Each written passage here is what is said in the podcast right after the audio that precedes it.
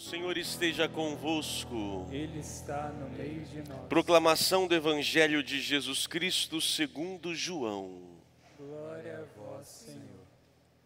Naquele tempo, disse Jesus a seus discípulos: Não se perturbe o vosso coração.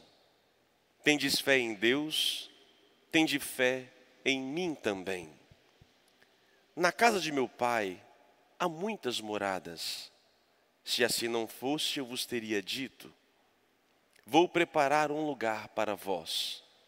E quando eu tiver ido preparar-vos um lugar, voltarei e vos levarei comigo, a fim de que onde eu estiver, estejais também vós. E para onde eu vou, vós conheceis o caminho. Tomé disse a Jesus: Senhor, nós não sabemos para onde vais, como podemos conhecer o caminho? Jesus respondeu: Eu sou o caminho, a verdade e a vida. Ninguém vai ao Pai senão por mim. Se vós me conhecesseis, conheceríeis também o meu Pai, e desde agora o conheceis e o vistes. Disse Filipe: Senhor, mostra-nos o Pai, isso nos basta.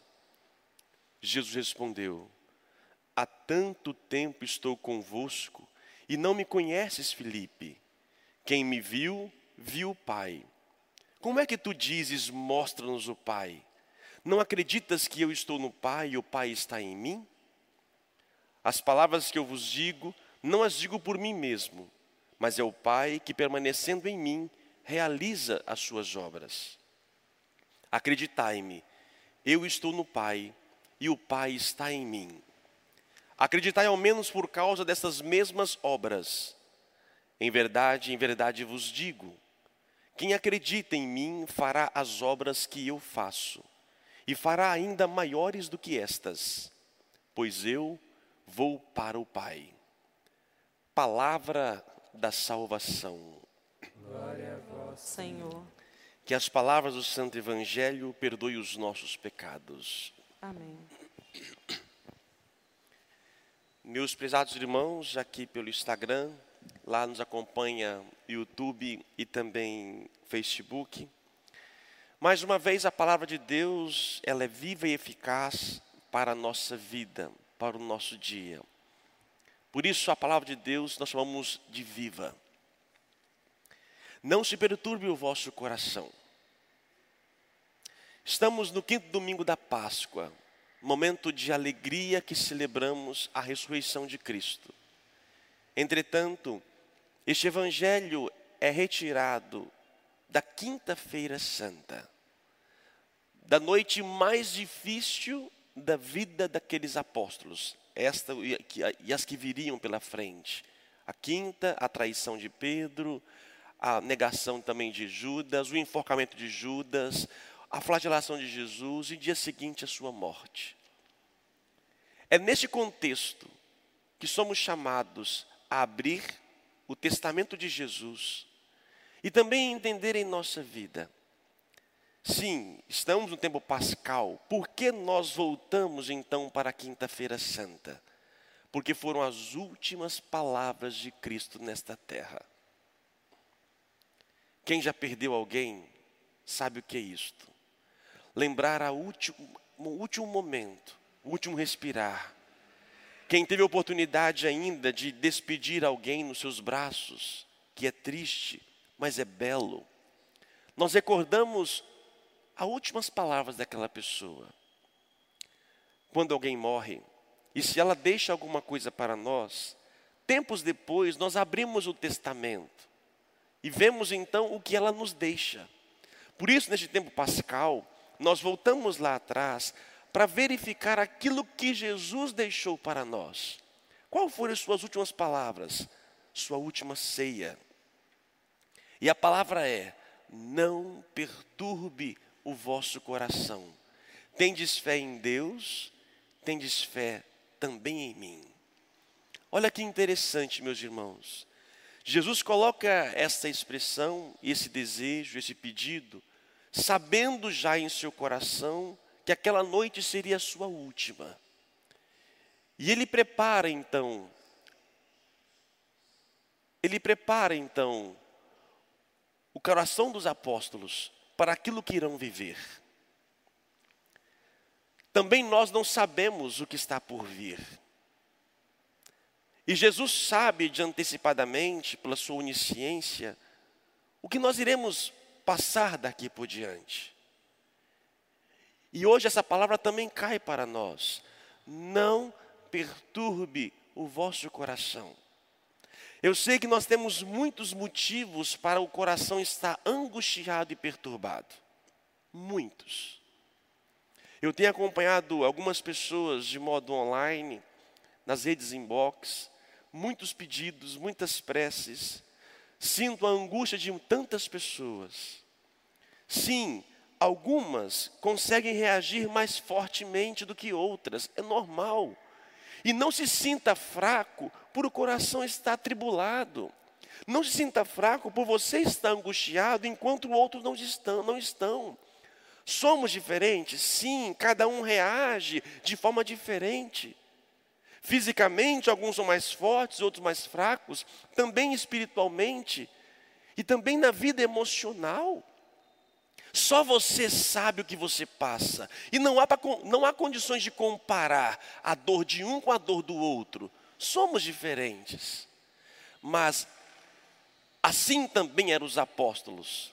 Cada um reagiu de forma diferente. Mas a todos eles, Jesus disse a mesma coisa não vos perturbe. Tendes fé em Deus e em mim. Manter a fé neste tempo difícil, para muitos pode ser ainda mais complicado. Por outro lado, quantas pessoas não são aquelas que estão voltando por causa deste tempo difícil? Está vendo que cada um reage diferente? Nós não podemos perder. Sim, tem dias que a gente está angustiado, tem dia que a gente chora, tem dia que dá vontade de sumir, tem dia que dá vontade de muitas coisas. Mas nesta hora, vamos lembrar as últimas palavras de Jesus: Tendes fé em mim. Ter fé em Deus é uma decisão. Eu já disse isso para vocês uma vez. E esses dias, na, na época da quarentena mesmo, me procurou uma pessoa dizendo o seguinte: Padre, o senhor disse um dia que fé é decisão, só que eu não consigo. Eu quero decidir acreditar, mas eu não acredito. Como é que fé é uma decisão? Sim, eu decido acreditar. Só que a minha decisão veio de tempos, não é de agora.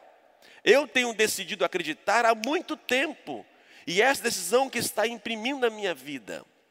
É ela que me faz, de fato, não me levar, deixar levar pelos meus sentimentos, pela minha perturbação, pela minha angústia, pelas minhas dores. Quando elas batem, quando elas vêm, o que eu faço? Eu sei em quem pus a confiança. Eu creio em Deus.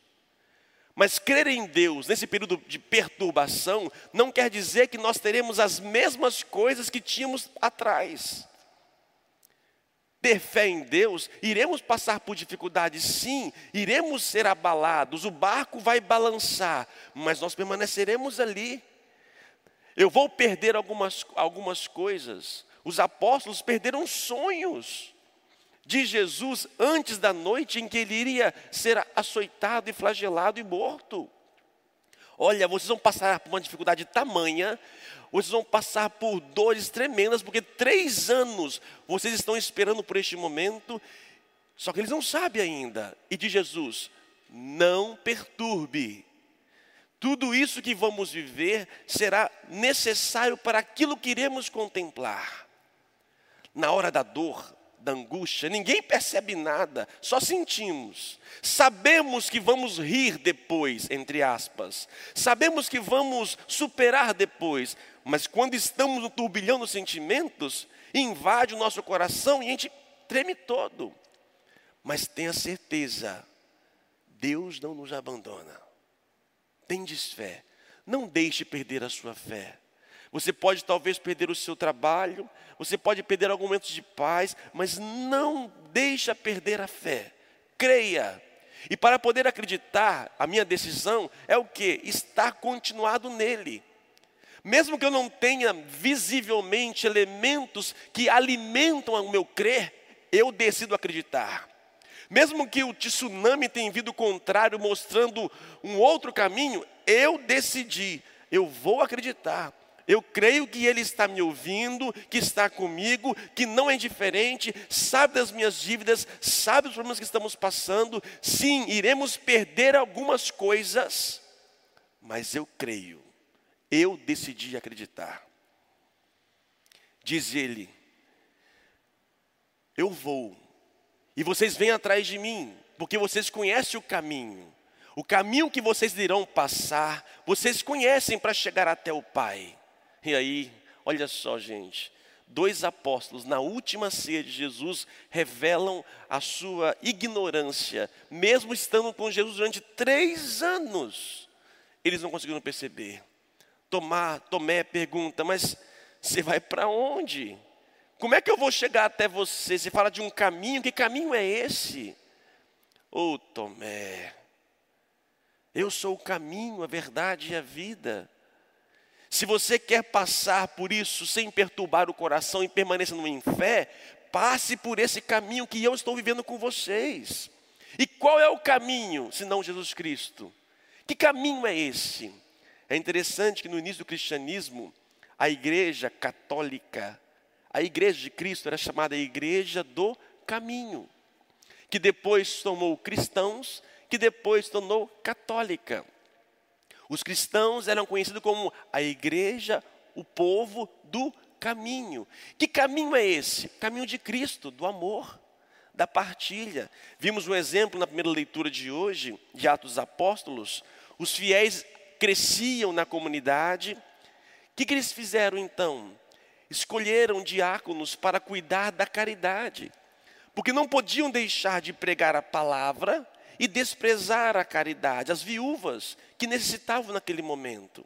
Por isso então escolheram, o caminho é, escolheram diáconos, elegeram e ungiram para que pudesse ter o olhar caridoso.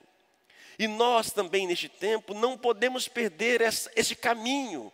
O caminho que estamos passando, que é Cristo, nos leva à caridade. E olha, não é dado fazer doação uma vez só, não, tá, gente? Não uma vez só, não. Não é massagear o ego, não. Temos que abrir mão, sim. Temos que aprender a partilhar. Temos muitas pessoas excitadas. E precisamos, que bom que temos muitas aí, muitos caminhos, lives, QR Codes por aí afora, para ajudar. Sim, ajude o máximo que você puder. E olha que bonito que os não cristãos vão olhar para nós e dizer: nossa, que família que mostra Deus, que caminho bonito. Olha como eles revelam a partilha, como eles revelam o amor fraterno. É a fraternidade, mesmo na nossa dor, que vai fazer a gente manter a nossa fé. Se eu me isolar, viver na minha angústia, sofrer na minha dor e me afastar das pessoas, mesmo virtualmente, a minha dor irá aumentar e a fé poderei perder. Mesmo nesse momento que estamos vivendo, somos chamados ao quê? A viver o caminho de Cristo. Não é um caminho fácil. Não é um caminho fácil. Não que Deus queira a dor e sofrimento para nós, não, mas porque estamos no mundo dos homens.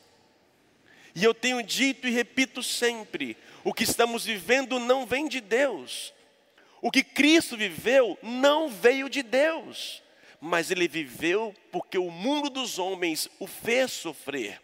E estamos vivendo porque o mundo dos homens está também a nós fazendo sofrer. Mas não será o reino humano que vai nos tirar a fé. Permanecemos no caminho. E esse caminho vai nos levar ao Pai. E aí o segundo apóstolo diz: Filipe, Pai, Senhor, Jesus, mostra-nos o Pai. Coitado de Jesus. Viu? Três anos pregando, e aqueles apóstolos ali na intimidade, e não haviam entendido. Também só entenderão quando vier o Espírito Santo. Aí sim eles poderão entender, e entenderam. De Jesus, Felipe, eu e o Pai somos um. Se você olhar para mim, vai olhar, vai ver o Pai. Porque tudo aquilo que eu faço O Pai faz. Eu não faço nada que o Pai não fizesse. Assim, meus irmãos, também nós somos chamados a sermos espelhos de Deus. Sim, temos pecados, a começar comigo. Sou fraco, como todos somos fracos. Ninguém aqui, ninguém na terra não tem pecado. Mas ainda assim, nós somos chamados a sermos espelhos. Como seria bom as pessoas a olhar para nós e ver, nossa, eu vejo Deus. Eu vejo alguma coisa diferente em você. Quando as pessoas te veem, elas veem o quê? O que, que elas te veem? O que, que você revela? Uma coisa é o que você mostra em casa e no trabalho. No trabalho é mais fácil, né, gente? Só que o seu eu de verdade, o nosso eu de verdade, é o que nós somos em casa. O que você revela, o que você mostra? Sim, a convivência é difícil. Quem tem criança em casa está quase surtando. Quem tem que trabalhar com criança, creche fechada, escola fechada, não sabe onde deixar, surta. Quem está em home office, com criança e filho em casa e tanto trabalho, tá difícil, tá. Marido e mulher em casa o tempo todo, a convivência, hum, sim, dá ruídos, sim, mas ainda assim eu sou chamado pelo caminho de Deus a mostrar o Pai. Eu tenho me esforçado na minha limitação em quem me vê, ver pelo menos fragmentos de Deus. As pessoas, muitas, nas redes sociais, dizem: Nossa, Padre, a sua voz me transmite paz. A gente vai lançar agora uma, um remédiozinho, uma bula, voz do Padre Anderson, para poder um sonífero, para que possa ali poder né, descansar. Nossa, como a tua palavra, a tua voz, não sei o que, transmite paz. Isso é um esforço. Me controlo. Para que eu possa o quê? Tentar o máximo. Não é uma máscara. Não é uma farsa. Mas é um esforço de tentar revelar. Embora algumas vezes eu também mostro o meu pior. Mas a minha vontade máxima, me faço de tudo para que as pessoas possam ver a Deus. Ao olhar para mim, elas possam olhar a Deus. Uma frase de São Francisco de Assis: Olha que você pode ser o único evangelho vivo que alguém pode ler. Repito, olha que você pode ser o único evangelho vivo que alguém pode ler. Diz Jesus a Filipe: Filipe, quem me vê, vê o Pai. E eu quero dizer a vocês, na minha humanidade, quem me vê, que possa ver Deus que na minha atitude possa ver Deus, e se por acaso eu erro e vou errar sempre, já peço perdão, mas que os nossos erros não possam ser impedimento de ver a graça divina e não e também perder a nossa fé. A minha fé não está em homens, a minha fé não está numa estrutura, a minha fé não está alicerçada em nada que é frágil, não, a minha fé está em Deus. E Ele sim não decepciona, Ele é o meu consolo, Ele é o meu caminho, porque não existe outro que me diz que passando por aqui conseguirei. Ninguém hoje tem respostas, a ciência não tem resposta, o governo não tem resposta, Cristo tem. Quem passar por esse caminho vai conseguir.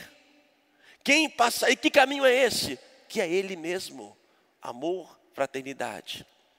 E eu quero encerrar, agradecer de modo especial a vocês, mães, mulheres guerreiras, que têm sustentado muitas casas, muitas famílias, demonstrando este amor, mostrando Cristo. De modo especial, vocês, mães, que têm orado pelos seus filhos. Hoje eu atendi, entre aspas, uma mãe desesperada, dois filhos em casa, e um de repente, não obedecendo, pega a faca para atiçar, para poder ir contra a mãe. Não sei se talvez o filho tenha algum problema, se está surtado por essa situação que estamos vivendo. E a mãe ali chorando, não sei mais o que fazer pelos meus filhos. Vivemos um tempo hoje de perturbação, um dia simbólico para nós cristãos, para nós que temos sentimentos. Nossas queridas mães, queríamos estar mais próximo, queríamos abraçar, as mães queriam os filhos mais próximos delas. Hoje tem sido um dia de muito choro para muitas pessoas. Pode chorar, mas não abala a sua fé. Sim, queríamos estar mais próximos, queríamos uma refeição juntos, queríamos. Ontem foi aniversário da minha mãe. Depois de quase três meses que eu não a via, eu fui visitá-la. Porque era seu aniversário. Como é difícil você estar junto e querer não poder talvez abraçar, abraça, não abraça, demonstrar um carinho, como não demonstrar, e não estou com isso também, querer incentivar as pessoas a fazerem, mas eu sei como é difícil. E muitas mães gostariam agora, como todos gostaríamos, de estar celebrando. Mas esse caminho de purificação é que vai nos levar a Deus, que vai nos levar à ressurreição. Não perturbe. Iremos ter dificuldades, sim, mas Deus está conosco. O salmo de hoje diz que Deus não abandona os justos, o coração reto. Mantenha o seu coração íntegro. Não se perca neste tempo. Não se perca, não se desespere. Como faça isso? Ave Maria, nossa mãe do céu, reza a sua prece, faça o seu silêncio. E a você, mãe, que Deus te sustente. Acredite, tenha perseverança na sua oração. Não é em vão. Não é em vão. E que logo, logo, através da sua intercessão de mães e a mãe do céu, possamos logo louvar e bendizer ao nosso Deus, juntos em família. Filhos, você quer ver Deus? A pessoa mais próxima daquilo que Deus é, é nossa mãe. Por mais pecados que ela possa ter, se você não ver Deus nela, você não verá Deus em ninguém. Mesmo que a sua mãe seja o cão chupando manga, ainda assim, foi ela que te criou, ela te educou, te amamentou, te alimentou. Aprenda a obediência e o amor e respeito por aquela que te trouxe a vida. Louvado seja o nosso Senhor Jesus Cristo. Para sempre seja louvado.